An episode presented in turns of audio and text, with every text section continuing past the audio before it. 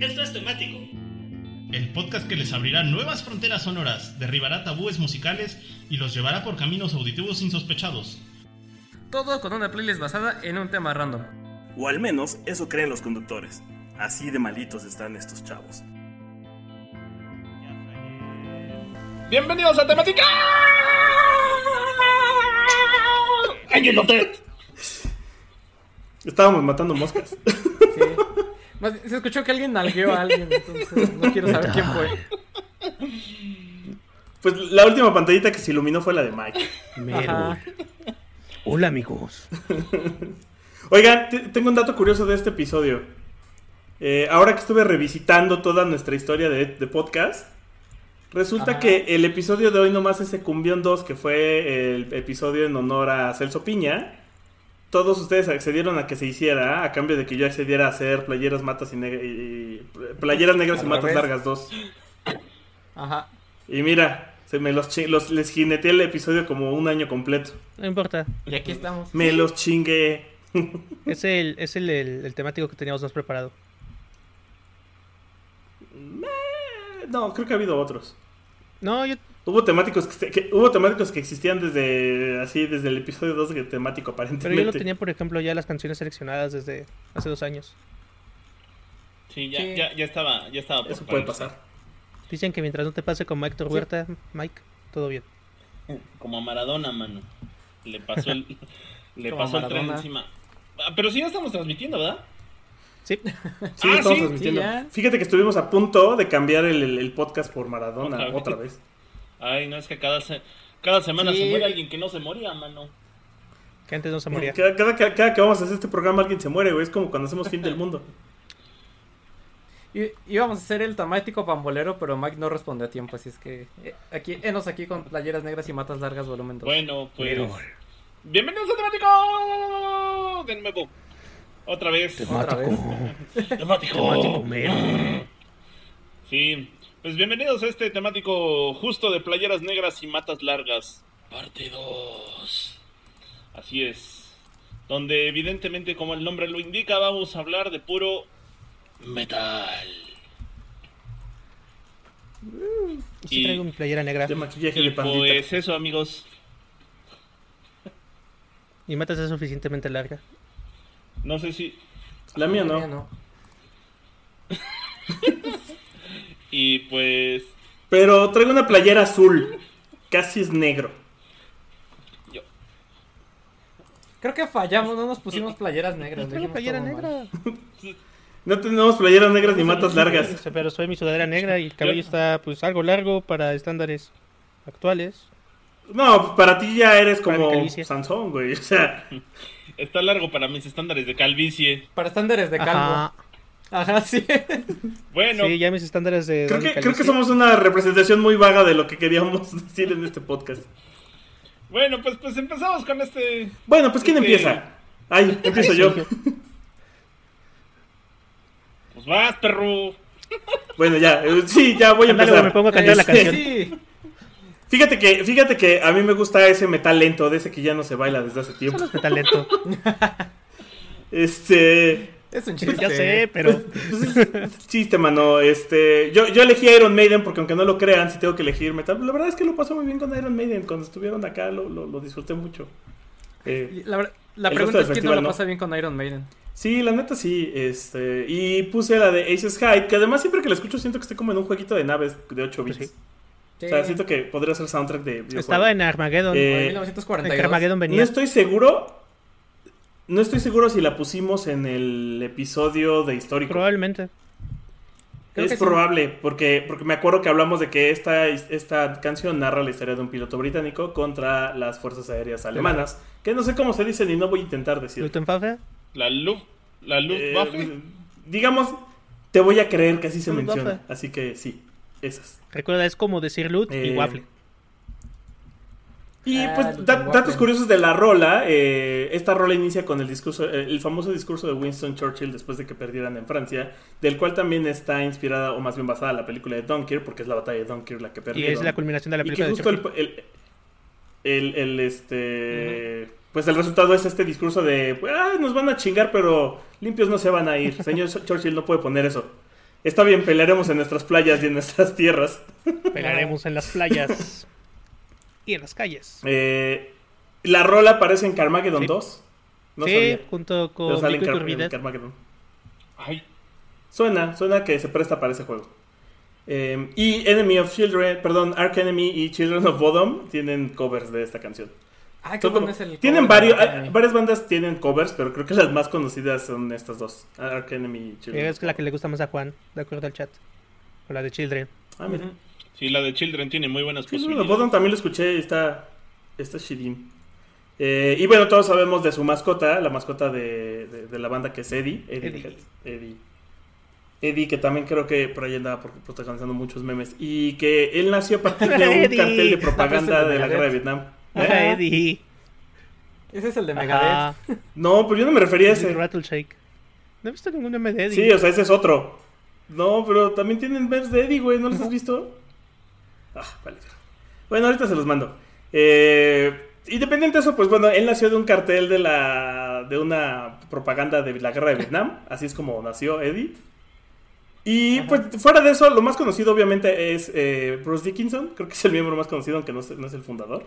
Es la mera Dick, el Bruce. Ajá, güey, pero está cabrón porque pues es doctor en ciencias, piloto, mujer vanorte, mamá luchona, empresario. Creo que más bien lo que tiene este, este dude es que además es, es como muy marquetero, o sea, sabe venderse y vender todo lo que tenga que ver alrededor de la banda, como el hecho de que tengan su propio avión y esté brandeado y cáncer. a todos lados vayan. Eh, él es el que está metido en el tema de la creación de la cerveza que tienen de, De Trooper. de la Trooper, ajá. Que luego Eh, hasta venden en Walmart. Ajá, esa. Y que en el disco de Power Slave este, se pueden encontrar easter eggs eh, alusivos a Indiana Jones y a Mickey Mouse. Hay un Mickey Mouse por ahí Sí. escondido entre los jeroglíficos.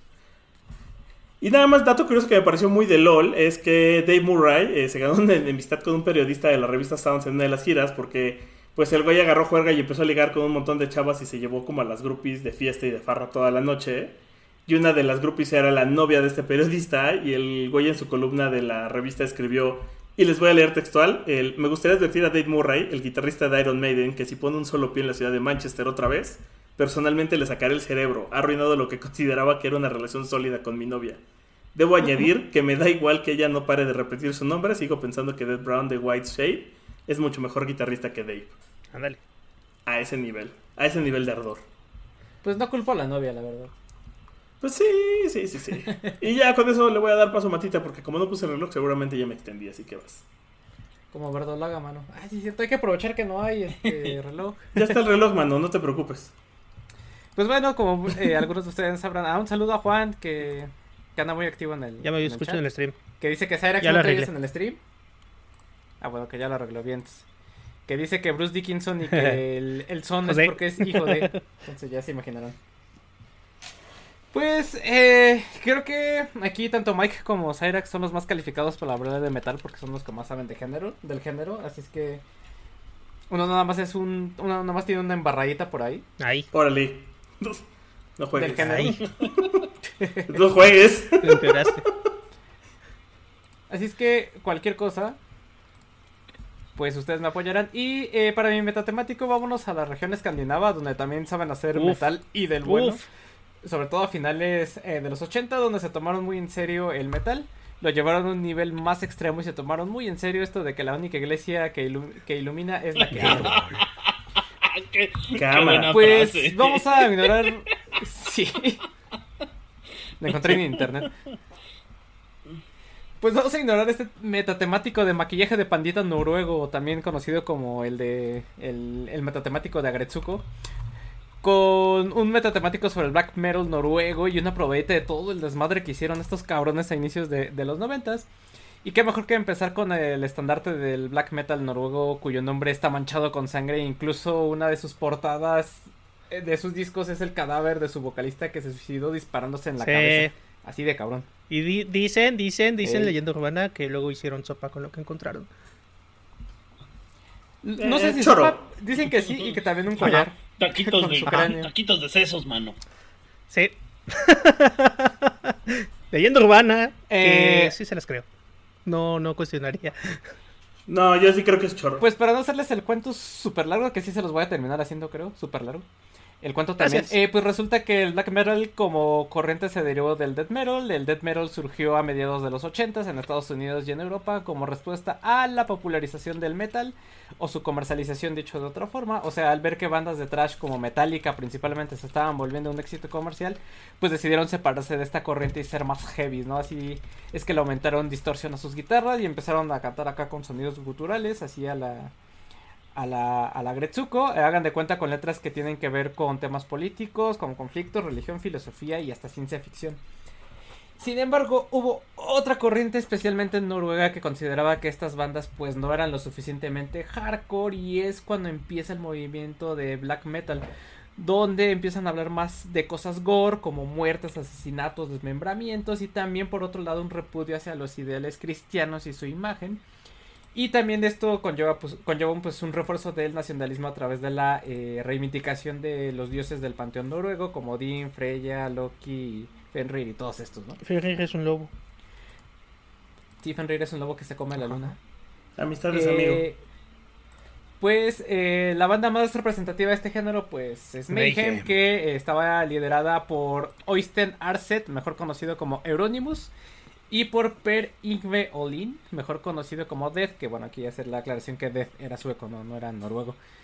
Eh, pues eh, Death, que es el famoso vocalista de Mayhem, ¿no? Inventó como tal el Corpse Paint, que por eso de como a, a manera de mofa se le llama maquillaje de pandita, que es en realidad el Corpse Paint. Que pues fue este maquillaje que popularizó eh, Alice Cooper y Kiss. Ujú.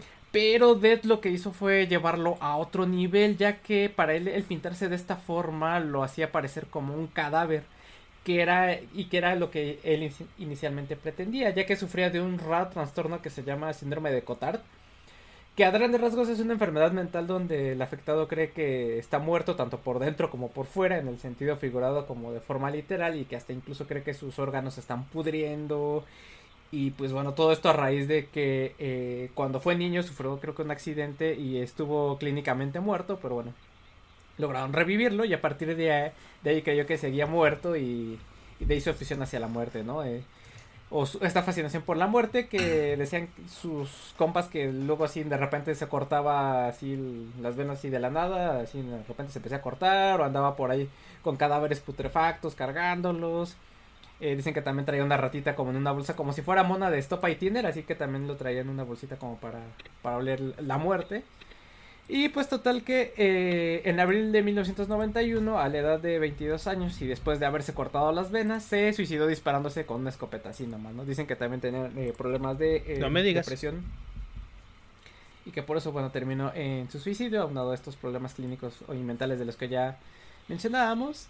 Y aquí lo curioso es que, bueno, Euronymous, su compañero de banda y amigo, al encontrar su cadáver, lo primero que hizo fue por una cámara, acomodó el cadáver, le tomó una foto y el cual, eh, pues, es la portada de uno de sus discos, de un álbum bootleg, que son de estos discos hechizos, por decirlo de alguna forma, que es, es el Dawn of the Black Hearts.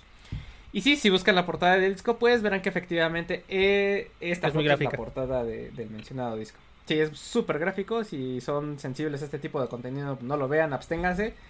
Pero seguro van a terminar eh, buscándolo. Buscando en eh, este momento. No, Víctor, no tenemos Pues cloro para ojos.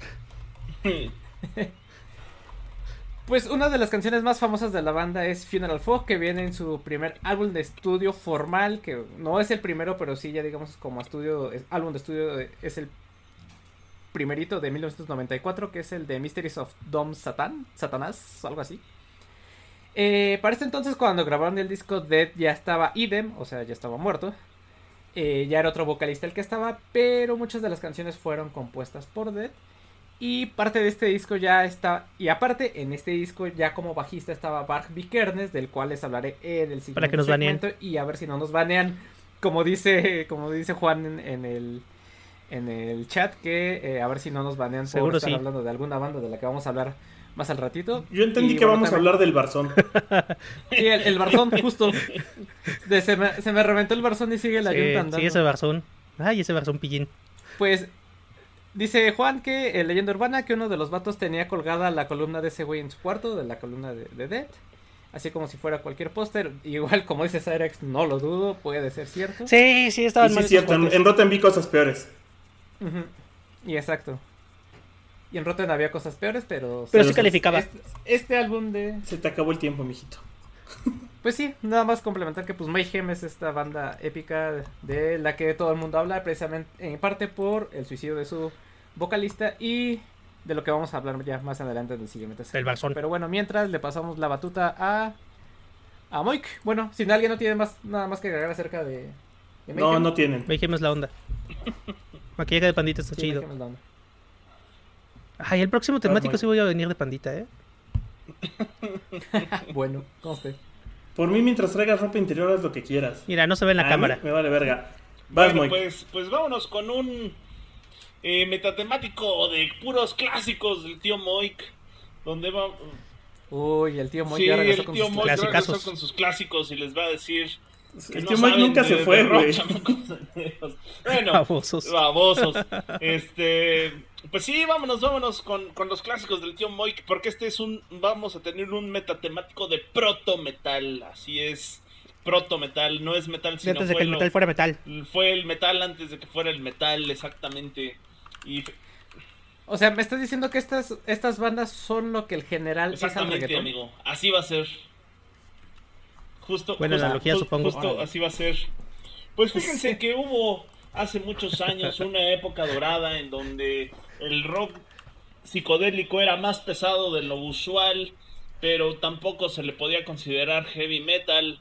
Entonces existió una época confusa en donde las bandas eh, que eran psicodélicas empezaban a convertirse en rock progresivo y otras tantas que no sabían hacia dónde dirigirse eh, hicieron un sonido más pesado técnicamente como de un metal duro y eso es así fue como se formó aquel legendario heavy metal, ¿no?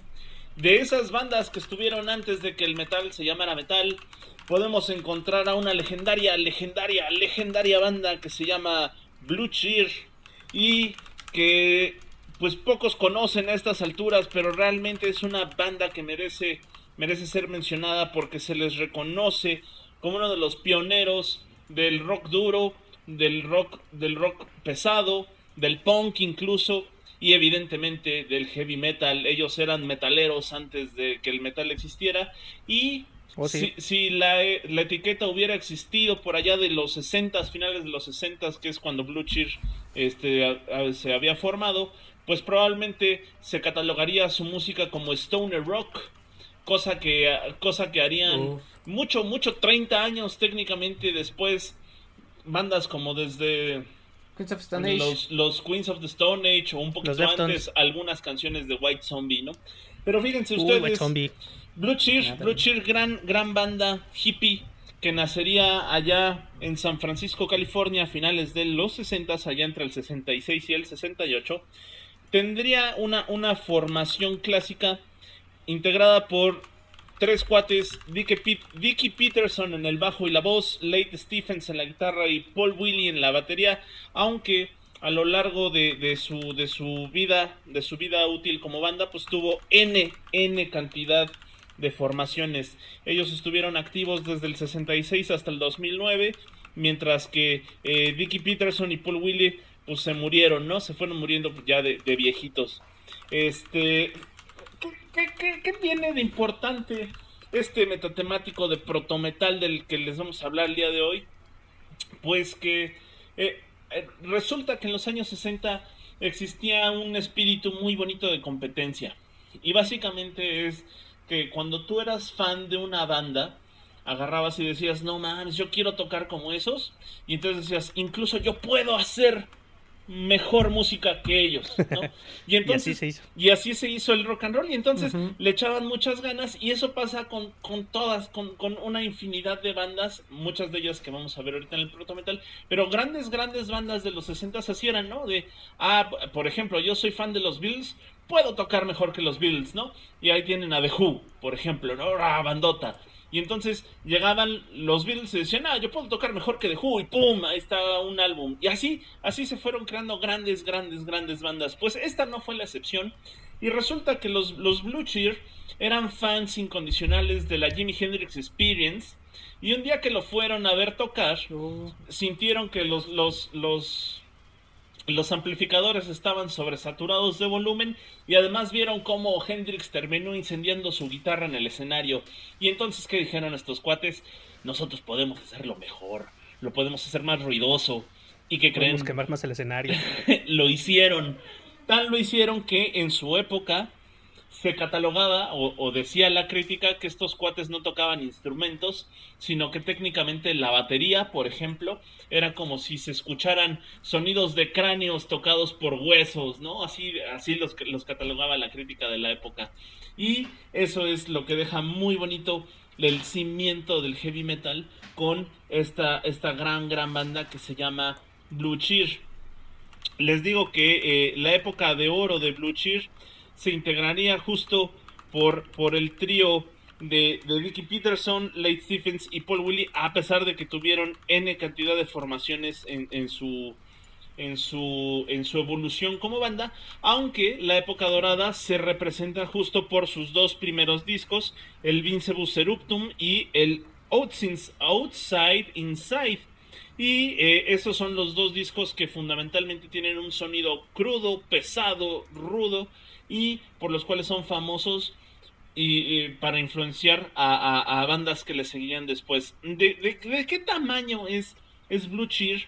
Que por ejemplo, eh, el, el, vocalista de Rush, Geddy Lee, decía que era una de sus bandas, de sus bandas favoritas, ¿no? Y también gente de Deep Purple y de Black Sabbath decían que cuando ellos ensayaban, hacían covers de Blue Cheer, ¿no? Entonces, de ese tamaño tenemos a dos dos de las personalidades de las metalerísima Trinidad, que es Deep Purple y Black Sabbath, reconocen a Blue Cheer como, como su influencia. Y no solo eso, ¿no? O sea, hay, hay una N cantidad de lista de gente que fue influenciada. Están los de Rush, está eh, Mudhoney, que es una gran banda de grunge. El mismo Kurt Cobain decía que les gustaban Blue, los Blue Cheer. Este, otra, otra banda que es de super rock psicodélico, los Vanilla Fudge, también decían que les encantaba Blue Cheer. Danzig, Danzig es fan de, de, Blue Cheer y pues evidentemente Van, Van Halen. Incluso hasta se tiene un registro por ahí que mi papá Jim Morrison decía que era, era la banda más poderosa que había visto en vivo, ¿no? Y sobre todo Eric Clapton en, en un ejercicio en un ejercicio de esas que pocas veces se ven en donde es este se ve eh, cómo decirlo eh, pues, pues no ególatra, sino al contrario, sino se ve humilde Clapton. Le preguntaban que qué le parecía los Blue Cheer y decía Clapton que, que ellos sí merecían el título de los fundadores del heavy metal, porque a pesar de que él había estado en Cream y todos decían que había sido una gran influencia para el heavy metal, este, pues, pues que no, que él, él no, lo, no lo veía de esa manera porque ellos intentaban hacer blues más pesado, ¿no? Un blues más rockero, los Cream, pero que la, la banda, la banda de, de, los, los Blue Cheer, esos güeyes sí hacían ruido por hacer ruido, ¿no? Entonces, entonces, por eso les daba como el, el, el, el título de que ellos eran los, los mejores los mejores, este, la mejor banda representativa para cimentar lo que es las raíces del metal. Incluso eh, eh, Moy, ya estás en ah, tiempo. ¿ya se me acabó? Uy, sí, ya. media hora. Madres. Bueno. Ah, yo no estaba disfrutando. Bueno, pues resulta, ya para cerrar esto, que una vez los presentaron en vivo y el presentador les dijo a los Blue Cheer en, en, tras bambalinas, ustedes son esas bandas que hacen quedar mal al rock and roll. Y ellos solo dijeron, gracias. Sí. Y, y pues vámonos. vámonos. del tipo este. Sí. vámonos con un coverazo, un coverazo que es Summertime Blues, que es de las canciones más representativas de los Blue Cheers, que es un cover a Eddie Cochran, rockero de los 50 y que vendría Ajá. en su primer disco, que todos lo conocen por el Vincebus Eruptum, pero que viene del latín Vincebus Eruptum, y que básicamente significa algarabía azul. Y pues nada, eh, Summertime Blues de los Blue Cheers del Vincebus Eruptum del 68 con el puro poder del protometal. Y ya dio la vuelta. Tú lo serás. Pues vámonos con el poi, manos. Bueno. Hola. No, voy, voy Oye, yo. se me hace bien interesante cómo mucho del protometal viene A de la cultura de los ácidos, B de rock psicodélico y C de San Francisco. Sí, sí, sí, sí. Es como una combinación rara, ¿no? O sea, pones un montón de hippies en ácidos y terminan haciendo heavy metal. Heavy metal. Metal. Lo- lo- ¿Qué y, pasa ahí? y luego los hijos de toda esa generación terminarán siendo programadores. Eso es un hecho. Hola. Sí, sí, sí, en Silicon Valley. Este, de hecho, Blue Cheer este, era el nombre de una variedad de LSD que hacía eh, es- el, químico de Grateful Dead, que era también su, su ingeniero de audio. Y su dealer. Y que alguna vez, dice la leyenda también, eh, tenía y produjo el 90% del LSD que había de que había este en el mundo. Ah, sí, cierto. Y aparte lo regalaba, ¿sabes? Ni siquiera lo vendía. Lo hacía por amor al arte. Eso sí es labor Sí. comunitaria. Sí, está gracioso, ¿no? Como The Grateful Dead nos trajo el metal de cierto modo. y un montón de cosas más. Bueno, eh, poniendo a vuelta, yo decidí hacer un metatemático de lo más pesadito que pudiera encontrar de metal. De lo más acelerado, casi todo lo que puse es death metal. Que es para corregir a Matita porque Agretsuko escucha death metal no black. Y canta death metal.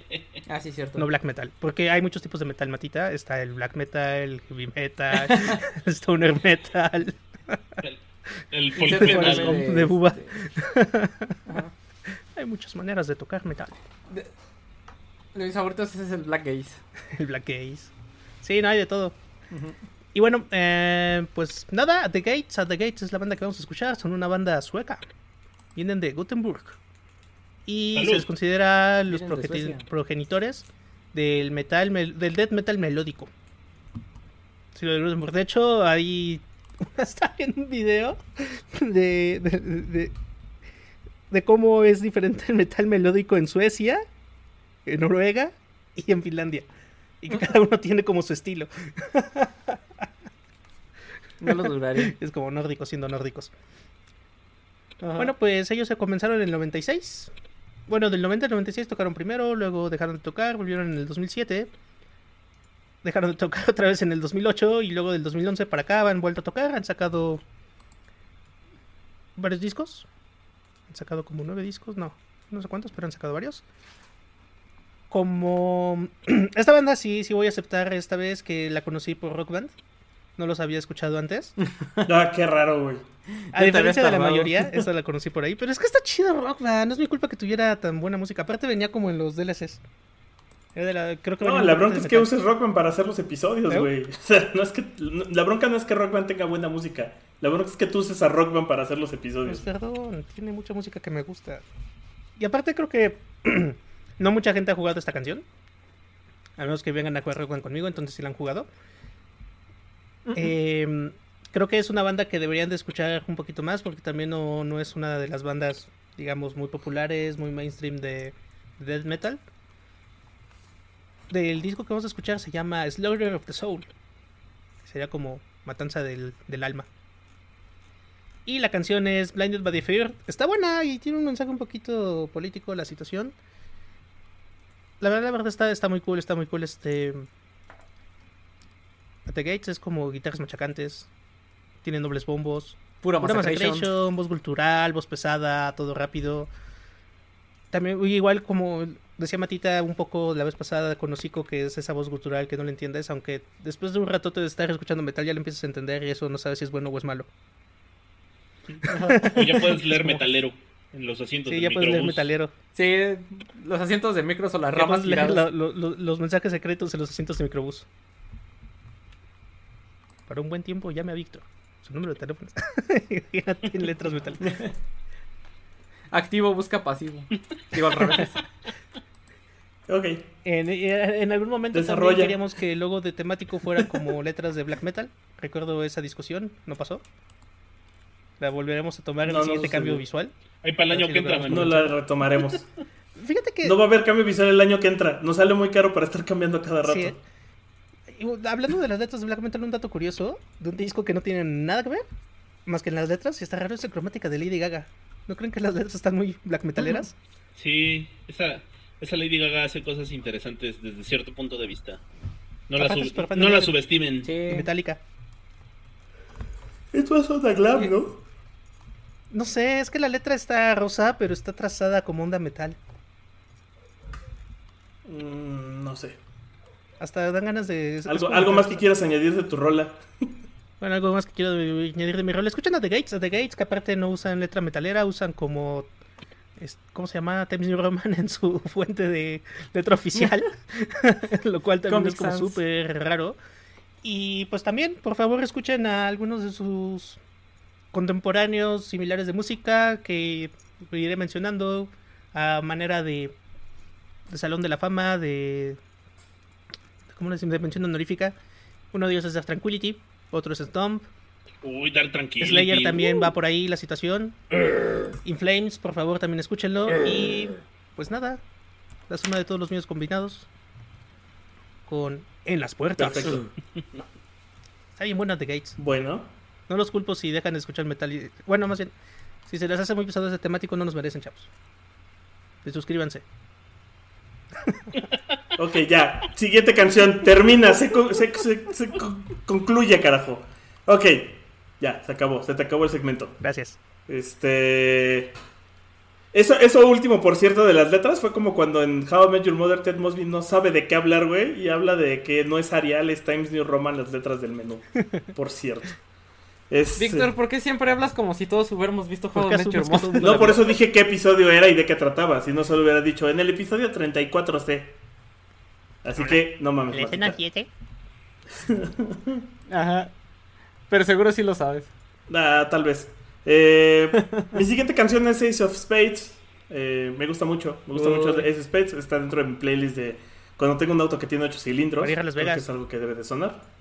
Eh, no sé si para ir a Las Vegas, la verdad. Este, pero sí para manejar. Eh, esta canción es un sencillo del 80 de, y se desprende del disco que también es, es Ace of Spades. Y es una de las canciones clásicas de Motorhead, además de que VH1 la colocó como una, la- en la posición 10 de las mejores canciones de metal de toda la historia. Fácil. Bueno, en la cintura sí. Para, Sí. si- si- sin querer acopiar a al Pai, pues esta canción aparece en Rock Band 2, pero en Rock Band 2 le cambiaron la letra, eh, le cambiaron un poco el, el coro de la, de la Pues canción. regrabaron, ¿no? Y un poco relación... ¿Cómo? Regrabó Lemmy para el juego. Sí, y agregaron la parte de parece ser que soy inmortal. Eso fue lo que regrabó. Ajá. Eh, pero además justo Lemmy Kilmister tiene como una relación muy estrecha con los videojuegos. Porque además de haber estado en... eh, bueno, además de aparecer la canción en Rock Band 2, también aparece en Guitar Hero Metallica. Y de hecho cuando pasas esa canción, el stage de esa canción, ah, eh, desbloqueas a Lemmy como personaje jugable. Ajá. Eh, y Lemmy también aparece obviamente en Brutal Legend, siendo Brutal Lemmy. Legend. Aparte él es Lemmy, o sea, ni Ajá. siquiera es como los otros famosos que tienen un personaje. Lemmy es Lemmy. Le- Pero igual Lita, ah, sí, cierto, sí. Lita sí tenía otro nombre. Ajá, sí, todos son cierto, otra Lemmy persona. Lemmy. Tienes un personaje, de hecho, Rob Halford es como dos personajes. Y Lemmy es Lemmy. Sí, Lemmy es Lemmy y trae una guitarra hecha con las este, telarañas de arañas metálicas. Es un bajo. Me hubiera sentido mal si en este temático no hubiéramos mencionado Brutal Legend en algún momento. Teníamos que, mano, pues es que es como una Sí. todo eso. Este, también aparece en Scarface, hace a un, un personaje de un narcotraficante. Y en No Man's Sky no aparece como tal, pero existe una aleación de titánio y plutonio que se llama Lemion en su honor. Qué bonito. Y pues no te tocaba, carnal, pero te nos fuiste en el No, sí 2015. le tocó. No le tocaba al Caimán. También sale. Tony Hawk. Ace of Spades. Buen tipo Tony Hawk. Bueno, pues eso. Este, chido tu... Qué buen dato, crack. Ojalá te lo hubiera preguntado. no te lo pedí. Tranquilo, yo se lo pedí. ok, pues este, ¿vas, Matita? ¿Puedo seguir hablando de Lemmy? Eh, pues. Es sí, jugador, sí. era jugador de póker de video. Tenía récord de póker de video en el bar que estaba frente a su casa. Iba a diario a jugarlo. Fumaba mucho. Tomaba mucho. Eh, Alguna vez dije que nunca hizo heroína. Que era lo único que le tenía miedo y respeto. Que le entraba lo que fuera menos de la heroína. Pues bueno. Ahora muy que anda muy callado. No, no, no, pues, está chido. A esto, a esto yo, Su cotorreo, síganle. a esto yo solo puedo ag- agregar que vean, esto creo que ya lo había comentado en un episodio pasado, pero si pueden ver el funeral de Lemmy, está en YouTube. Uy, sí. Ah, Véanlo, sí. véanlo completito. La hora que dura es una hora bien sentida en donde pasan N cantidad de personalidades del metal. Y la verdad es bien bonito ver cómo, bueno, no es bonito, es muy sentido ver cómo se les truena el corazoncito metalero. Conmovedor. Es muy conmovedor ver cómo gente de Dave Grohl, este, Dave Grohl, Dave Grohl, ajá. Triple H, eh, evident- este, eh, Rob Halford, eh, Slash, todos pasan y le rinden tributo al, al gran Lemmy, eh, Hetfield, eh, James Hetfield y el, y el, y el Lars también, ¿no? Ulrich, todos, todos pasan y le dicen cómo lo van a extrañar, porque sí, era, un- era un Es tipazo. Lemmy era amigo de todos. Sí, era un tipazo, la neta. También hizo música para la WWE. Sí, es lo que dice Juan en el chat. The Game es buena, Sí, eh. The Game. Escucha también Orgama, Orgama- Orgamastron. Orgasmatron. Gran Orgasmatron. rola. ¿Se acuerdan cuando éramos temático.org de Orgasmatron. Perdimos ese dominio, creo. Sí. Eh, pues bueno. Eh, vamos a retomar el chisme noruego. Chisme, chisme. Porque fíjate, Pati, que. Y a ver si ahora sí no nos censuran, como decía Juan. Ahorita les digo por Habla del qué. Barzón. Eh, por, porque, ajá, del Barzón. Porque a la par de Dead. esta- eh, a la par de que Dead estaba haciendo su desmadre en Mayhem. Christian Larson Vikernes, quien obviamente se cambiaría el nombre de Christian porque ni modo que tenga una banda metalera y se llame Y Christian. Iglesias. Eh, Y sea un poco fascista. eh, bueno, se cambió el nombre a por Barg. Y este cuate era un ñoñazo y un tetazo fanático del Señor de los Anillos. Tan es así que uno de sus primeros proyectos musicales se llamaba Uruk-hai. En 1989 crea su proyecto solista que es el Barzom. Eh, no lo voy a decir en el nombre real para que no nos censuren. Porque eh, ahorita les digo porque eh, Mar Zucaritas está muy empecinado en censurar a todo lo que venga de este proyecto. Bueno, el chiste es que Vic Ernest en este proyecto solista, él compone todas las letras y toca todos los instrumentos. Que por cierto, volviendo a que este señor es un tetazo, el nombre de la banda significa algo así como más oscuro que la noche en idioma orco, de, de este idioma de- del Señor de los Anillos. Pues para esto ya Euronymous, el de Mayhem, después de que se suicidó Dead y que había fundado la, su propia disquera eh, para producir a bandas de la escena de black metal noruego, Euronymous y Vikernes se conocen, Vikernes encantado de conocer a su ídolo musical Euronymous y Euronymous viendo todo el potencial y el talento que tiene Vikernes, pues se hacen compis. Y de hecho Euronymous le dice, oye, pues sabes que nos hace falta alguien en Mayhem, pues vente para acá, vente de bajista. Pero aquí viene el, pues como el plot twist, digamos, como lo, lo curioso y, y toda la trama de esta, El drama. de este dramón que se llama Mayhem, ajá. Vic Ernest se da cuenta de que Euronymous no, es la- no era la persona que creía, que en vez de ser alguien comprometido con la verdad causa metalera, es alguien que nomás estaba ahí por el desmadre y por el negocio en sí. Eh, pues Euronymous lo que más le gustaba era apadrinar proyectos y producirlos, pero hasta ahí. Ya hacia 1992 Vic Ernest junto con otros miembros y seguidores del black metal de- y de este llamado círculo negro, me parece que se llamaban, se dedicaron a quemar iglesias cristianas como parte de este movimiento nacionalista, movimiento nacionalista de rechazar eh, religiones impuestas y exaltar a la mitología nórdica. Entonces por eso eh, consideraban que los católicos y cristianos eran invasores y por eso se dedicaron a quemar iglesias. De hecho el primer EP de esta banda de Barzón que se llama Aske significa ceniza y la portada es una iglesia quemada. Eh, Nada más para que se den un quemón. Pues Euronymous no estaba muy contento con estos actos vandálicos de quemar iglesias. De hecho, lo, le decían que participara. Él decía que no, se, se abría. Di- dijo que no le iba a entrar. Y pues viendo que Vikernes era un potencial peligro para el negocio. Porque pues ya la policía los estaba buscando por la quema de iglesias. Decidió decirle a Vikernes: ¿Sabes qué? Ahí muere cada quien por su lado. Y Vikernes, cual novio despechado, no se lo tomó bien y toma lo que va a buscar a Euronymous Ah, sí. a su casa en una noche. Y se lo echa a a puñaladas. De las feas, no de las chidas. Eh, creo que dicen que por ahí como 32 puñaladas le, le metió el Euronymous. Sí. Ajá. Y en Y, prisión. y estaba. Ah, salió, ¿verdad? Por este hecho, Vikernes fue encarcelado y mandado a prisión eh, por el asesinato de Euronymous y por la quema de iglesias. Le dieron 21 años de cárcel, que era el máximo en ese entonces permitido por la justicia noruega. Y lo que comentaba en el segmento anterior, en el disco de Mayhem, en el de Mysteries of Don Satanas, que es la canción anterior de eh, Funeral Fog, en el bajo toca Vikernes, el asesino, y en la guitarra está Euronymous, quien es su víctima. La familia de Euronymous pidió quitar las partes de Vikernes en el bajo y que alguien más las regrabara. Pero el resto de miembros de Mayhem eh, se pusieron diciendo que eh, es bien metalero tener en un disco a, a la víctima y su victimario tocando juntos en el mismo álbum. Eso no lo vamos a discutir. Correcto, ético. Agradable, humano, tal vez no. Exacto. Pero sí es metalero. Y lo del baneo de, de, de la banda de Vikernes ah, eh, es que han dado medio activo en redes sociales después de que salió en prisión en 2009. Y pues ha dejado ver ideologías racistas, fascistas y un discurso eh, de odio. Por eso le tomaron su canal de YouTube hace algunos años. Y ahora Facebook está eliminando cualquier publicación, no solo que venga del propio Vikernes o de sus redes, sino de publicaciones que hablen de él o sobre él o sobre sus proyectos. Y pues sí, Vikernes es un hijo de la chingada y un culero, un neonazi cuyas ideas no Sí. tienen cabida a lo mejor en este mundo. Pero pues también el negar que existe y el borrarlo de la existencia así porque así no, ma- no va a hacer que se eliminen todas las cosas que hizo, las ideas en las que, que él apoya y que cree, así por arte. Ah, ¿verdad? Pero hace tres semanas, no, Víctor, estás tergiversando las cosas. de tergiversar las cosas, Víctor, sí. Te quedan cuatro segundos. Es que tú siempre las tergiversas, mano. Y además de que la verdad, eh, bueno, Se te acabó. la verdad es que es que se me acabó. Qué buenas rolas de death metal hacía o hace Vikernes, es este dude. Y hay que reconocerle su, también su talento para eso, ¿no? Y que sentó un precedente junto a Mayhem y otras bandas noruegas.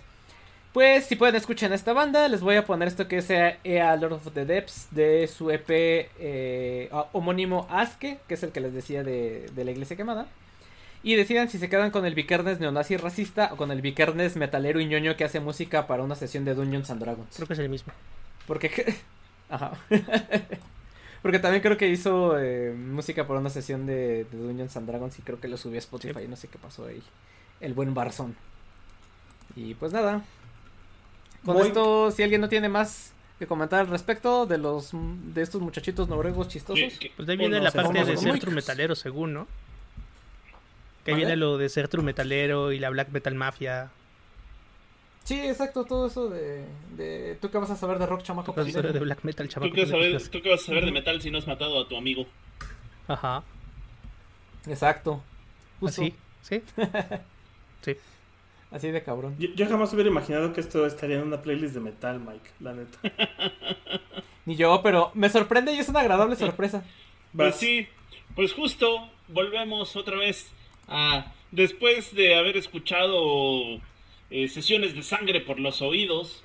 Vamos, vamos a, a- a rebajar tantito el octanaje para que tomen un poco de respiro y vámonos con más más protometal, más protometal con clásicos del tío Mike y donde sí táchenme de fresa, táchenme de viejito, pero pues nada, que ahí les voy a recetar a los Kings. Así es, amigos. Yo necesito ese Sí, sartén. ah, no te puedo tachar de nada, Mike, porque los Kings son una Sí, bandota. Si tuvieras ese sartén, mi vida sería mejor. Sí, ¿eh? Pues ¿Qué, qué buenas rolas tienen Sí, es una gran, gran, gran banda en, en muchas de sus etapas. Y curiosamente, la canción que vamos a poner el día de hoy tiene que ver con su etapa inicial, su etapa del mero comienzo, y es nada más y nada menos que la legendaria You Really Got Me, que eh, vendría siendo el primer número uno que consiguió esta banda por allá de 1964 y este que muchas personas lo consideran como una, una canción que forma parte del repertorio de lo que es la invasión inglesa, que son todas estas canciones de bandas que le siguieron a, a los Beatles y llegaron a Estados Unidos con su tipo de música nacida, pues justo con, con el, el- el- como los Rolling Stones, como The Who, los Kings y eh, lo- los Herman Hermits y demás bandas relacionadas. Sin embargo, Got Me tiene una cierta peculiaridad y la peculiaridad es que el mito, el mito rodea la historia de esta canción porque se dice, se dice, se cuenta que esta es la primer canción de heavy metal de la historia. Porque, eh, bueno, evidentemente ya para los parámetros de ahora, pues no es heavy metal, es apenas rock duro, ¿no? Pero para la época en la que se formó, que fue en 1964, pues sí se consideraba la primer canción de heavy metal. También hay que aclarar que el término heavy metal no estaba eh, inventado todavía, pero sí se salía como mucho de la variante por el tema de rock duro que se hacía y sobre todo porque fue el, la clave de cimentar los riffs de guitarra pesada y distorsionada como la semilla que le daría vida al género. Eh, no así, eh, también la, la leyenda, la leyenda eh, dice que en el 64 en el estudio de grabación andaba rondando por ahí un, un joven Jimmy Page, un joven Jimmy Page que, que por Sí, ¿A que por la época, pues evidentemente para sacar unas pequeñas libras este y comprarse una guitarra, cosa curiosa, pues era, era músico de estudio, era músico de sesión. Y entonces eh, sí se tiene el registro de que Jimmy Page era músico de sesión de muchas, muchas bandas. Y entonces pues era medio roadie, medio hacía arreglos, entraba como músico de sesión y demás. Y queda la leyenda que eh, pues está en disputa, Ray Davis lo niega, porque evidentemente eh, todo el mundo dice que ese es el crédito verdadero, aunque Jimmy Page pues tampoco ni lo niega ni lo confirma, y la leyenda cuenta que el riff de guitarra de You Really Got Me lo tocó Jimmy Page como músico de sesión, ¿no? Sin embargo, el, el- el registro oficial pues dice que lo tocó el buen Ray Davis. ¿Cómo es que Ray Davis consiguió el sonido clásico de esta canción? Pues básicamente también es una leyenda porque dice que le puso, le puso alfileres al amplificador y que lo navajeó con una hoja de afeitar, ¿no? Entonces por eso se oye así todo distorsionado y atascado eh, por la guitarra. Y bueno, Le aplicó el guardamés de Sí, fierrito al amplo. este fierrito del amplo, ¿no? Y pues fíjense que estaban, estaban muy chavos. Eh, Davis tenía 17 años cuando grabó el disco y Jimmy Page ha de haber andado por ahí entre los 15 y los 16, ¿no? Fíjense, así, así se ganaba uno la vida de, de chavo siendo músico de estudio. Eh, esta canción es también tan fundamental en la historia de la música y principalmente en la historia del metal que, bueno, evidentemente eh, es una de las canciones favoritas del ya difunto Van Halen, pues tanto que le hicieron un cover, ¿no? Que es uno de los covers más famosos que tiene. Y además también otras personas han hecho eh, grandes covers, como por ejemplo Metallica tocó esta canción con Ray Davis en un vivo en el 2010. Y hay muchas, muchas, muchas versiones de grandes, grandes bandas que han hecho versiones en distintos géneros, no solo de metal, sino como funk, como disco, e incluso new metal, ¿no? Entonces, eh, bueno, pues de esto, de esto, de esto se trata. Les decía, lo- los Kings, pues evidentemente son conocidos por ser esta, una de las muchas bandas que llegaría con la invasión inglesa. Sin embargo, vale la pena recorrer sus facetas musicales, sobre todo que Spotify brinda esa, esa posibilidad. Y van a darse cuenta que tienen grandes, grandes canciones, sobre todo el buen Ray Davis. eh, le pasó lo mismo que a Brian Wilson. Ser, ser, ser, ser Uf. fue el compositor, pues le, lo deschavetó un poquito, ¿no? Pero bueno, pues historia más, historia menos de, del primer álbum de The Kings que se llamaba Kings, simplemente You Really Got Me, la canción que eh, fuera la semilla para el rock duro en la historia. Y pues eso, amigos.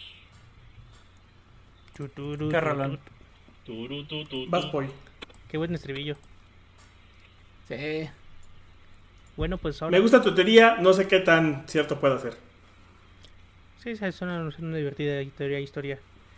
Pues, ok, seguimos con el death metal. El death metal, que es el metal pesado, metal acelerado, con grandes bandas como. como Death Clock. Una gran banda caricatura. Como Death, como Cynic, Es- como esos, Autopsy. esos de la banda como caricatura son bien chidos. Sí, Death Clock Sí, está bien están bien chido. chidos.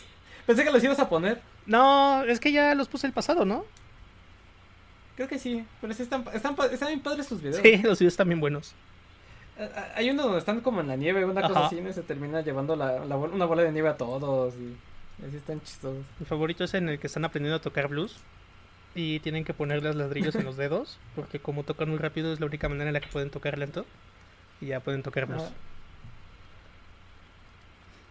Y pues nada, vamos a ir a una banda de Tampa, Florida, que también es un lugar donde sale mucho metal. No pregunten por qué. Sí. Sí, curiosamente, o es Noruega, bueno, o es eh, la región escandinava, o es Pues Florida. Florida. Por motivos. Ajá. Porque Florida Mens. Y bueno, estos cuates originarios de Tampa Man. son Morbid Angel. Una banda que comenzó en el 83. Ángel Mórbido. Ángel Mórbido. Ángel Mórbido. Vamos a poner algo de Morbid Angel. Banda del 83, es compuesta por por el único miembro original que ha permanecido todo ese tiempo, Trey Azagtot. Y la verdad está, está bien chido Morbid Angel. Sí es death metal, machacante, con rototom, pesadón, con el doble bombo. Y aparte empezaron en el 83, que es como cuando empezó toda esta onda del metal pesado, pesado, pesado, pesado, ¿no? El death metal, que Oh. luego dio a su vez un poquito de origen el thrash metal. Algunas bandas que han citado a Murphy Angel como influencia en su música está Immortal, está Crisium, Gorguts, Behemoth, Behemoth, Behemoth es bien bueno, Dead Congregation, Gojira, Gojira, que es una banda francesa. Está chistoso que Gojira sea francés, ¿no creen? Opeth, Spirion, Revocation. Y la verdad, los conciertos de Morbid Angel se ponen bien pesados y bien buenos. Vayan un concierto de Morbid Angel si tienen oportunidad. Sí, sí, el, el, está, está buenísimo. También son como onda por ahí de Slayer. Han sacado varios discos. Han sacado varios discos. El más reciente es del 2017. Y bueno, que tiene también de las primeras cosas que empezó a hacer Morbid Angel, pues sí, justo en los 80, que empezó esta onda super satánica de metal, donde pues podemos ver justo como hemos estado explorando en bandas nórdicas, pues también del lado gringo hay varios metal satánico. Comenzando la tradición que podemos decir casi impuso Venom con su disco Black Metal, y que de ahí fue avanzando poco a poco, pues Morbid Angel tiene, tiene varios discos, varias música que es anticristiana, anti anticatólica. Y la canción que vamos a escuchar es Ritos Inmortales, Immortal Rights, que fue grabada por ahí de 1989 y viene en su disco de Alters of Madness. Es su primer disco, es un gran álbum debut. La portada está bien metalera, es metal clásico ochentero. De verdad, está bien buena. Morbid Angel es influencia para todas esas bandas noruegas de las que hemos estado hablando para yo creo que un montón, un montón, un montón de bandas pesadotas de metal así súper rápido, súper extremo, súper metal, pues vienen de aquí, ¿no? Sí, seguro. Y bueno, pues sí, este... Sí. Que sí, seguro. Otra banda que también es que de, Florida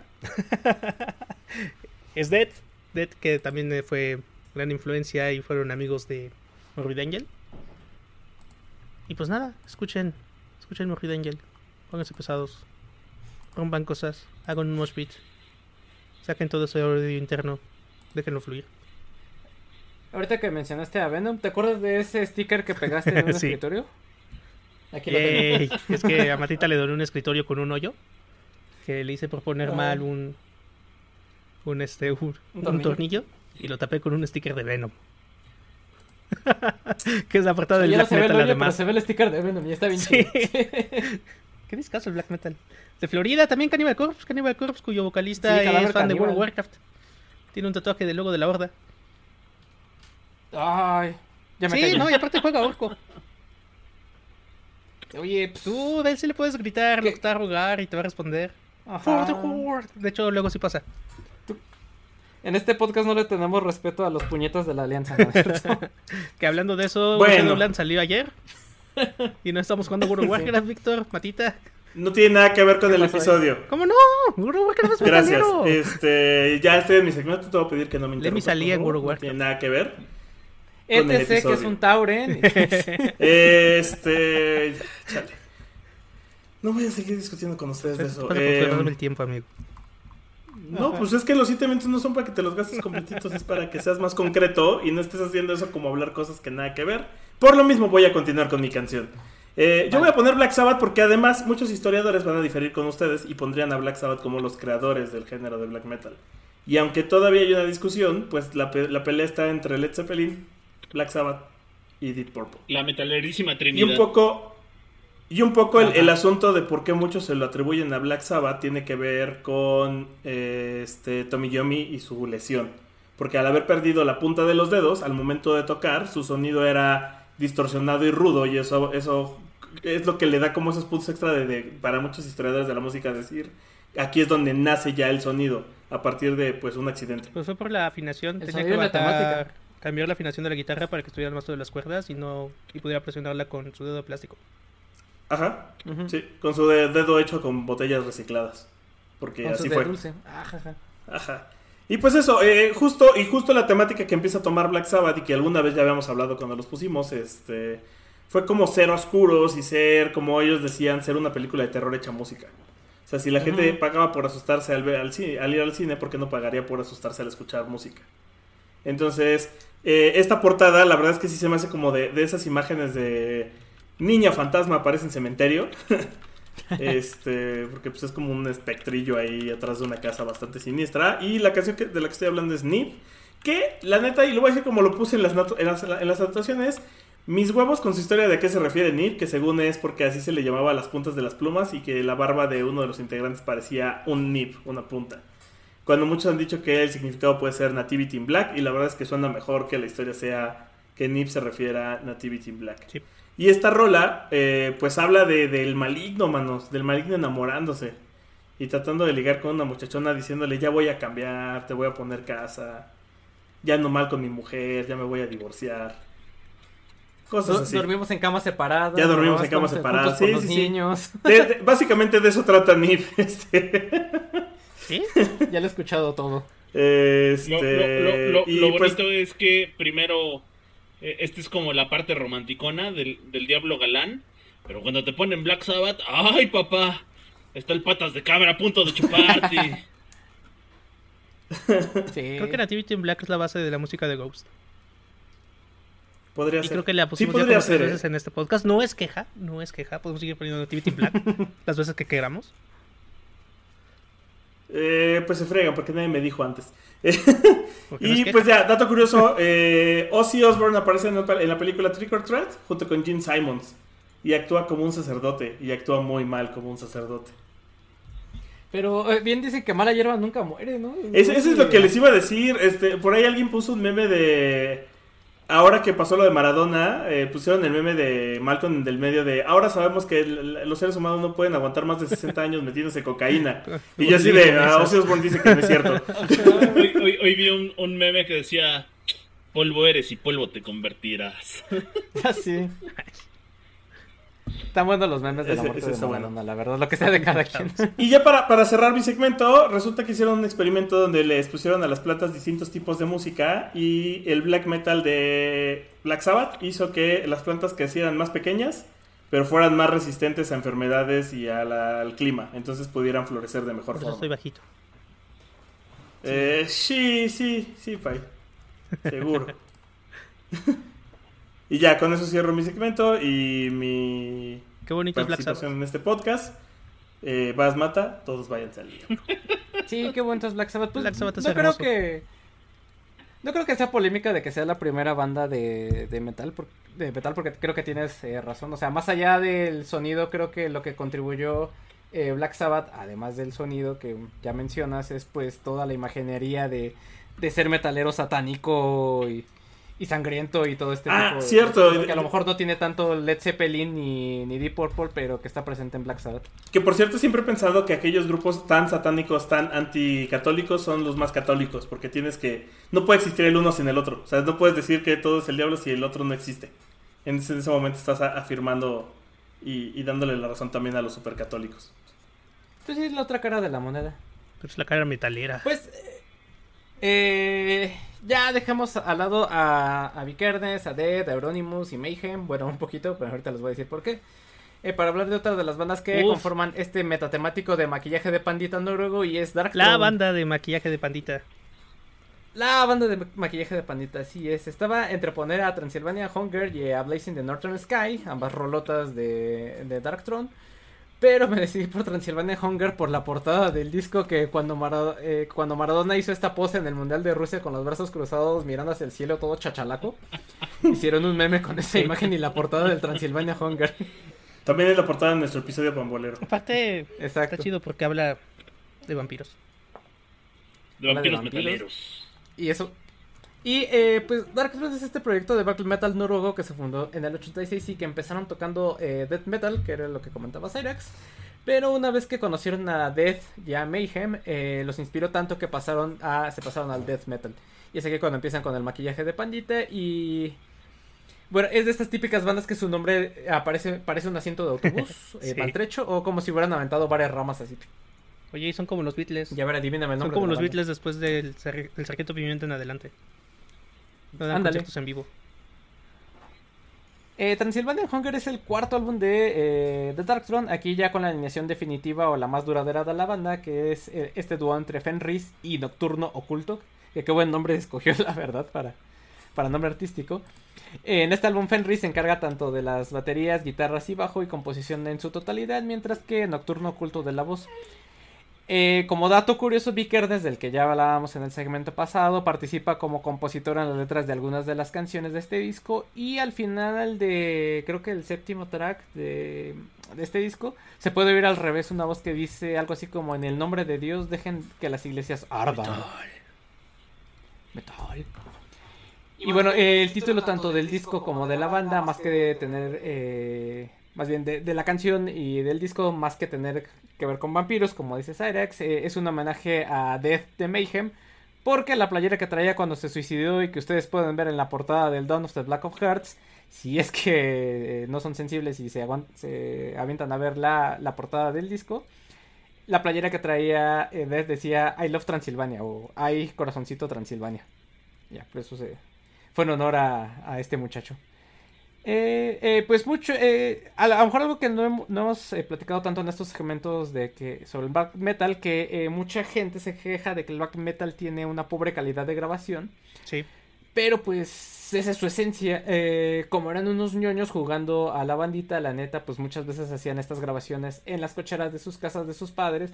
O incluso les tienen que pedir financiamiento a sus padres, el dinero a sus papás para hacer estas grabaciones y de que sean de baja calidad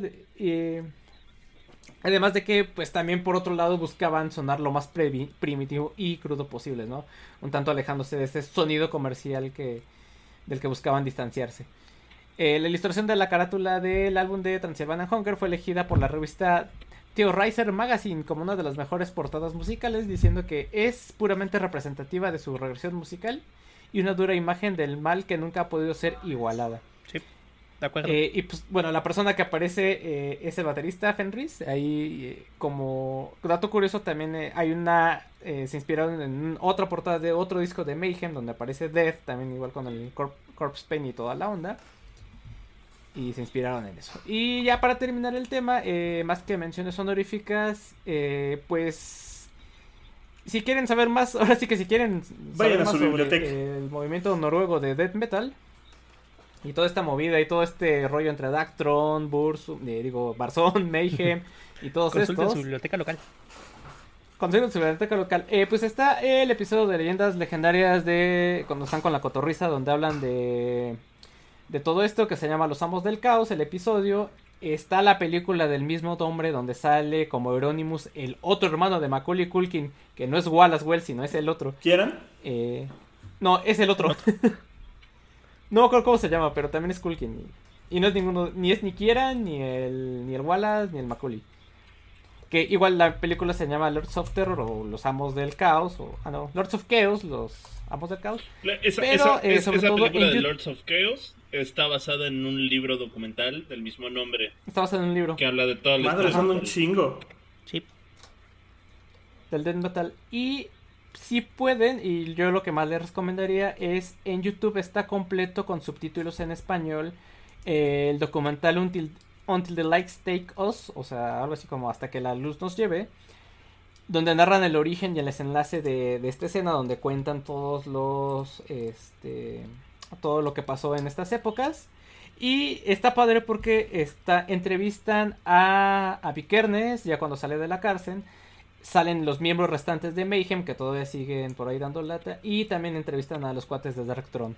Y creo que hasta incluso salen los de Venom ahí en ese, en ese Sí. documental y los entrevistan a todos. Entonces, si pueden verlo, eh, vale mucho la pena. Hab- Hablando de hablando de, en YouTube. de documentales que no necesariamente están en YouTube, pero igual búsquenlos porque valen mucho la pena. Chequen ustedes ese que se llama Metal a Headbanger's Journey, gran documental este de toda la historia del, del metal y tiene una secuela que se llama Global Metal y cierran eh, la trilogía con justo eh, el documental de Iron Maiden, el Flight 666. ¿no? Esas- esos, esos tres Uf. documentales son de un director que se llama Sam Dunn, que es súper fan del metal. Y la neta valen mucho la pena verlos. El primero, el de A Headbanger's Journey, explica, les explica con pelos y detalles toda la historia del metal. El de Global Metal está bien chido porque es una perspectiva de cómo se toca el metal en distintas partes del mundo. Y finalmente, el Fly 666, pues es. eh, siguen en toda una gira de Iron Maiden y pues es ver cómo vive una de las bandas consagradas de metal. Eh, este cuate Sam, Sam Dunn tiene muchísimas más, más piezas documentales porque es documentalista, pero vale mucho la pena que le echen un ojo. Como en Brasil, que son bien metaleros también. Pues ya síguete, ¿Quién lo diría? ¿Qué pecho? ¿Ya? Pues ya síguete. Ah, sí, ya. Como vas como hilo de media, carnal. ¡Ponte verga! pues nada. Mira, te, te, la, te puso el pase de pechito. y Te la bajó de Y lo pechito. dejaste ir, man. Bueno, como Maradona. Ajá. Bueno, ya. Este, Ajá. ok, pues vámonos a cerrar el, el, el metatemático de protometal con nuestra gustada sección. Hace mucho que no ponemos a los Beatles. Y este, pues sí, pues sí, vamos a poner a los Beatles, que evidentemente mucha gente va a decir, Eh. no, los Beatles no, no tocaban metal, mano, tú estás marihuano. ¿Cómo no? Pero cómo no, tenían sus ratitos de ser, de ser pesados, de hacer música pesada y de ser pesados entre ellos también. Entonces, Como la tía chida cuando se pone pesada también. como tía Navidad, mano. Entonces, este, pues Ajá. fíjense que los Beatles también hacían rock pesado en su época y evidentemente vienen desde este gran año que se llama 1968, uno de los muchos finales del mundo, en donde los Beatles sacarían aquel legendario álbum blanco, donde eh, eh, honestamente creo que ese es eh, mi álbum favorito de todos los Beatles, pero bueno, Curiosamente, en el álbum blanco, que es sumamente experimental y tira para todas direcciones, tenemos esta gran, gran, gran canción que se llama Helter, Helter Skelter. Y Helter Skelter, Uh, Rolón. sí, es un rolón rolón. que eh, a pesar de lo que se pudiera creer, pues es una composición de, de Paul McCartney. Evidentemente está firmada Lennon McCartney, pero la composición es de Paul McCartney, ¿no? ¿Quién dijera que un niño lindo pudiera hacer música así de ruda, ¿no? Y, y, y, este, fíjense Estaba que enojado. cuenta la leyenda, también hay, hay aquí juntamos lo que hemos visto en los segmentos anteriores, porque hay una leyenda por detrás, y además la leyenda nos cuenta que esta canción surgió a partir de que los Beatles vieron a otra banda hacer algo pesado y dijeron, nosotros podemos hacerlo mejor, ¿no? Así, les digo, esa es como la fórmula de la música de los 60 que la hicieron legendaria. Eh, resulta que Y esa banda era Chicoche y la crisis, ¿no? es cierto? era, era el Puma, mano. Este. bueno, pues fíjense que estaba Paul McCartney un día escuchando el radio y de pronto sonó The Who con esa canción que se llama I Can See for Miles and Miles and Miles. Y entonces le, le pareció Miles. que estaba muy interesante el sonido porque además después entrevistaron a The Who y ya saben, Daltrey, Robert, este, sí, Jo- John, John Daltrey y Peter Townsend dijeron, presumiendo, muy al estilo de Who, que ellos habían logrado la canción más salvaje y estridente de la historia, ¿no? Que era justo esta I Can See for Miles, y que agarra a Paul McCartney y dice, ah, Agárrame la chela. Hold, hold my beer. Y tómala, que, que saca. Ajá. Que- en mi Guinness. Sí, que agarra y que mete a los, a los cuatro Beatles con otros músicos de sesión al estudio y cuenta la leyenda que estuvieron, estuvieron pues, cerca de, de, creo que de ocho horas en el estudio grabando una sola canción en distintas tomas y Helter Skelter fue el resultado. Helter Skelter eh, parte a partir de- del riff, del riff inicial de la canción, pero se hicieron casi, casi 22 tomas, casi 22 tomas de la canción, y de esas 22 tomas hay una toma que no ha sido eh, publicada todavía, que dura 20 minutos de duración, ¿no? Con todas las progresiones que se ¡Hala! pueden imaginar. A final de cuentas, Mira, hasta metal progresivo sí, hasta el- inventaron ahí. el progresivo inventaron ahí. A final de Hasta cuentas, con la batería. al final de cuentas, la, la toma que se quedó para el álbum blanco fue la toma número 18, que es una de las más elaboradas y que es la que como que a McCartney ya le cuadró más en ese aspecto. Y también cuenta la historia que habían tocado tanto y de tantas maneras la canción que justo es en esta toma al final eh, Ringo ya estaba tan cansado y estaba hasta hasta hasta sí ya estaba muy maltratado que agarra y bota las baquetas cuando acaban de tocar la canción y grita eh, I got blisters on my fingers, cosa que se puede escuchar en la canción, porque realmente eso, eso no fue, no fue una broma como Ringo lo acostumbraba. Realmente le estaban sangrando las manos de que no habían parado de tocar. Y este, pues como Ah, fue Te- Tengo Sí, ampollas en los dedos. Ya, ya así como, ya la Te chingada, porque así. ya, ya estoy harto, ¿no? Y entonces fue tan curioso y tan espontáneo que decidieron dejarlo como el, como el cierre, como el cierre de la toma. Este, el, e- este año me parece, o fue el año pasado, no recuerdo muy bien, salió la, la reedición de 60 años o de 40, o 50 años del álbum blanco, cuando vienen un chorro de bootlegs. Entonces ahí se pueden apreciar varias tomas de Helter Skelter, pero les digo, la, la, y, y también en la antología, en la antología número 2 también se pueden ver varias tomas de Helter Skelter, pero evidentemente pues la que pasa en la historia es la versión definitiva que saldría de la toma 18 y que es la que queda en el álbum blanco justo como Helter Skelter. También decían que era una canción tan ruda y tan alocada que muchos se la achacaban a Lennon, pero Lennon sí decía, no, no, no, no, a mí no me metan No, en eso. Ahora sí, es- ese fue un debraye que se metió el, el Polainas solito, ¿no? Y, y- y bueno, pues parte de la, de la leyenda, de la leyenda metalera de, la, de esta canción, pues es que tristemente eh, Charles Manson en un viaje estaba escuchando el álbum blanco de los Beatles y decidió que los Beatles eran los cuatro jinetes del apocalipsis que le mandaban mensajes del, apocal- del apocalipsis de San Juan de la Biblia y decía que tenía que acabar con los pecadores del mundo.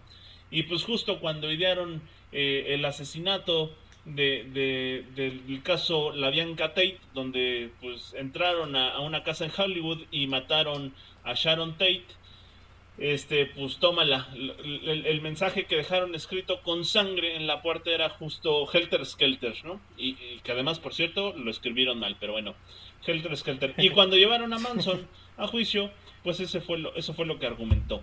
Que él en su interpretación de las cosas veía a, los Beatles como los cuatro jinetes del apocalipsis y que sus canciones en el álbum blanco, básicamente Helter Skelter, Revolution Number 9 y Piggies, le habían dicho que tenía que eliminar a esa sucia, sucia sociedad y que pues se iba a ver grandes revueltas y muchas cosas así como que vaticinaban el fin del mundo que después pasarían por otro contexto no profético, sino por cuestiones sociopolíticas, pero bueno, pues Manson estaba un poquito deschavetado, ¿no?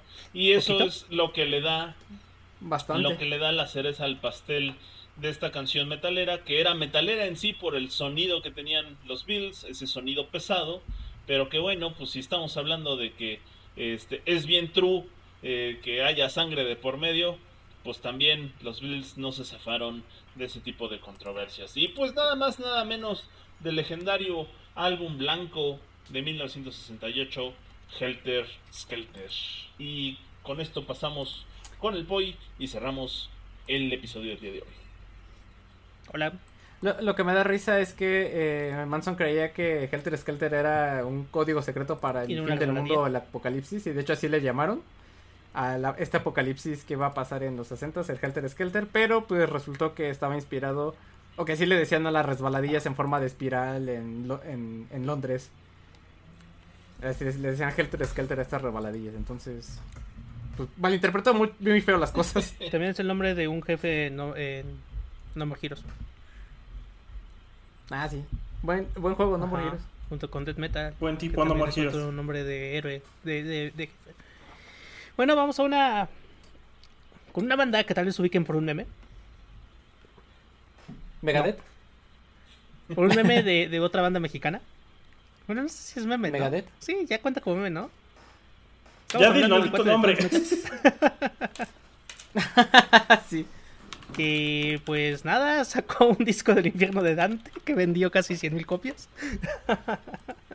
El, el legendario Está- Dante's Inferno, ¿eh? Gran, gran, gran disco ese, por cierto. Y pues justo dice que eh, eh, eh, en la mención, en el ranteo de, de este cuate, pues habla de que hizo coros con, con el vocalista de Decide, ¿no? Y justo vamos a poner a Decide.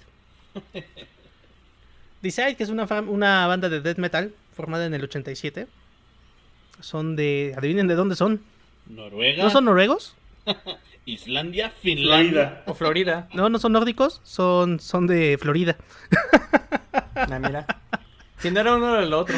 Les digo que el black metal o es nórdico o es de Florida. ¿Qué, pa- por, qué, ¿Por qué cuando vives en una comunidad de retirados haces death metal? Eh, están enojados porque no tienen suficiente jugo de naranja. Están muy cerca de la muerte. Y del jugo de naranja. Pues sí. y el jugo de naranja. Bueno, pues esta, esta canción, esta canción, perdón, esta banda Decide es una banda de las más características que hay, hay en el mundo del metal, sobre todo justo en el, en el death metal, que le dio vitalidad, le dio energías para comenzar a muchas bandas de thrash metal. Sus conciertos también están bien buenos. Vayan a un concierto en vivo de Decide, se pone bien, bien chido. Se pone bien pesado y bien chido. Creo que es de los más divertidos en los que he estado. Pues nada, Decide es súper bonito. El disco donde viene esa canción se llama La peste de la redención, The Stench of Redemption. Donde ahí está uno de los integrantes de Icert en las guitarras. Un ex integrante de Icert. Algunas de la, algunas versiones de este disco traen un cover de Black Knight de Deep Purple. Con letras cambiadas por Clem Benton, que es el que hace los coros en el infierno de Dante de Thrash Metal. La canción que vamos a poner se llama Homenaje para Satán. Uh, Porque metal. El maligno. Sí, la verdad es de que el, el metal, el death y todo eso, creo que al menos era música muy adolescente todavía, todavía para nosotros, ¿no? Para nuestra generación de millennials, treintañeros, pegándole ya cercanos a los 40, pues crecimos con esto. Creo que cosas importantes del mundo del metal, de donde empecé a escuchar bandas como Decide y demás, pues justo eran programas de radio que empezaron en radioactivo. Uno que otro se la, colaba por la ahí en medianoche, Mónica. ¿no? Y también, no sé, siempre insisto en la relación que tiene un poquito el barrio en México con el metal, ¿no? Sí. Recuerdo que justo en el centro de Tlalnepantla es donde iba a conseguir mis discos de metal. Porque pues ahí los vendían. Y también las playeras. Además de en el bazar de Perinorte y el de Lomas Verdes. El bazar de Lomas Verdes, por cierto, tenía como al fondo del bazar. Había un puesto súper, súper grande de puro, puro metal. Y punk y así. Vendían puros discos importados. Pero sí estaba, estaba bien chido porque uno encontraba ahí cada joya. Y mucha de mi colección inicial de, de álbumes de metal viene de ahí. Y pues nada, menciones Y aparte siempre está... Siempre está el microbusero El metalero. microbusero ¿no? metalero. El microbusero metalero Que es tiene una su manera micro con stickers rara. de Metallica, Iron Maiden, Slash. Ajá, ajá. Es la, tiene las mismas posibilidades de salirte que un Pokémon Shiny. Sí. Es un poquito más raro, pero sí, sí. No, no, no, no tan rarísimo, pero, Pero sí, sí, sí los hay. Sí, de haber- de hecho, yo, yo- yo era amigo ya del, del microbusero metalero local de ¿Juras? cuando vivía con mi mamá. Ahí vas otra vez con tus historias de choro de cuando eras niño. Estaba chido, porque el de una parte luego era como el último microbús que salía. O sea, ya sabes que llegabas y ya había encerrado el metro y ibas corriendo al paradero esperando alcanzar el micro que te llevaba a tu casa. Muchas veces era el tipo metalero. y como ya me pues, nos hablábamos, porque justo lo conocí igual que a Mike. Traía playera de una banda de metal y me dijo, oh, qué chida banda. Y yo, sí, ¿verdad? Haciendo amigos con playeras, como siempre. Haciendo amigos con playeras. Creo que aparte es algo que es, es muy característico del metal, ¿no? Ser, este, hacer amigos con playeras. Ajá. Dice Ay. Juan que el barrio metalero es Transmetal, Leproso y Specimen. Sí, pero es que, ¿sabes? Por ejemplo, literal, ¿no? Transmetal que hace coros con el cuate de Design. pues luego te lleva a escuchar Design, ¿no? Para ver qué onda. Te aseguro que cualquier metalero de barrio le dices el número de la bestia, super ubica Iron Maiden. Igual y con todos los nombres de las canciones en español, como Miedo a la Oscuridad. Pero de que le gusta y Córrele pa'l Córrele cerro. pa'l cerro. De que le gusta el metal, le gusta el metal. Y pues sí, la verdad, el metal es que une gente. Para bien y para mal. Creo que el éxito de los festivales de metal en México demuestran eso. Siendo que aparte aquí es un género que ha, ha tenido una evolución bien bonita, yo creo, en- para como espectador. Los primeros conciertos a los que llegué a ir, pues justo eran en la arena de lucha libre de- del Estado de México, la de Tlalnepantla. En el centro de convenciones de Tlalnepantla también hacían conciertos de metal a veces, el circo volador, el centro de espectáculos El Rayo, el de cumbias que no me acuerdo que estaba por la viga. Y ahora ya los puedes escuchar en el Lunario, en el Foro Sol, en el Auditorio incluso, en el Metropolitan. Sí, Creo- ya no en lugares tan de Sí, mala ya no muerte. están de mala muerte, creo que ha sido una bonita evolución. Creo que los festivales han traído buenos actos recientes y viejos y clásicos también. Lástima que luego la organización sea pésima, como el Festival de Lodo al que fui con Mike. Ah, Todos los festivales de metal todavía tienen muy mala organización. Sí, sí, sí. Bueno, mal, el Domination salía muy bien. Porque Ocesa. Pues mira, el Notfest fue un pinche horror Pero Notfest no es Este, Ocesa, ¿o sí? logístico. Es que ese es el punto, Notfest no es Ocesa. Es Suma Producciones.